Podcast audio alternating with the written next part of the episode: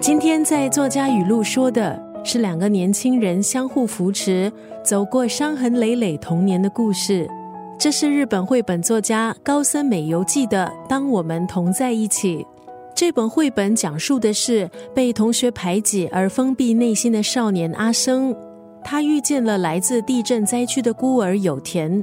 因为说着同学听不懂的东北腔，举止有点怪异，整天埋头拍照的有田，在老师的建议下，把或许永远找不到亲人的恐惧大声的呐喊出来。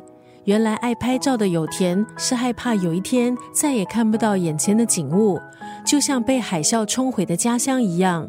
他希望可以把眼前所见的都保留在一张张的照片里。有田受伤的心、直率的善意打动了孤单的阿生，两个人最后相约一起回到有田的家乡看盛开的樱花，非常暖心的一个故事。今天就要分享这部绘本。当我们同在一起当中的这一段文字，如果人生一定有伤痛，我期待有人愿意陪我一起等待伤痛日渐愈合。当伤痛终于可以描绘，我期待有人可以同理，让我知道伤痛终将过去。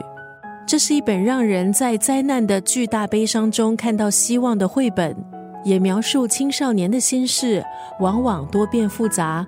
应该给予他们多一点时间，让他们好好体验，认真的面对自己，还有身边的朋友。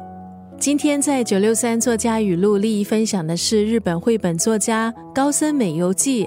当我们同在一起当中的这段文字，如果人生一定有伤痛，我期待有人愿意陪我一起等待伤痛日渐愈合。当伤痛终于可以描绘，我期待有人可以同理。让我知道，伤痛终将过去。